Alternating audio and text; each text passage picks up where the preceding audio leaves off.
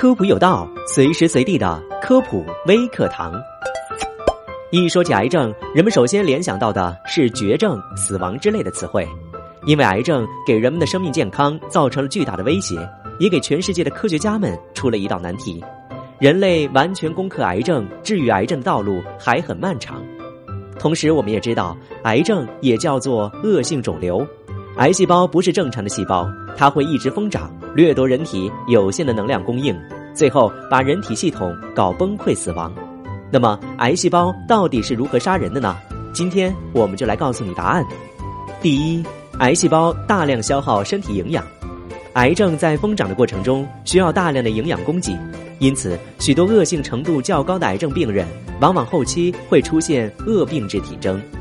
癌症就好比贪得无厌的寄生虫，把身体里的养分全都吸收光了，机体就会出现各个脏器功能衰竭。许多癌症患者最后都是因为这个原因死掉的，因此，对于短时间内无缘由消瘦很多的人来说，需要尽早去进行检查。第二，癌细胞会导致血管破裂，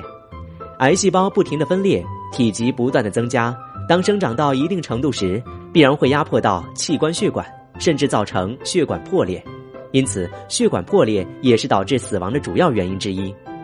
第三。癌细胞导致各种并发症，一些癌症的转移性很强，比如转移到大脑就会导致大脑功能障碍。第四，癌细胞会导致治疗的副作用，癌症治疗许多都有副作用，比如放疗导致的局部溃烂、化疗导致的骨髓抑制等。好的，以上就是本期科普有道的全部内容，感谢您的收听。获取更多有趣科普知识，欢迎订阅专辑。我们下期节目再见。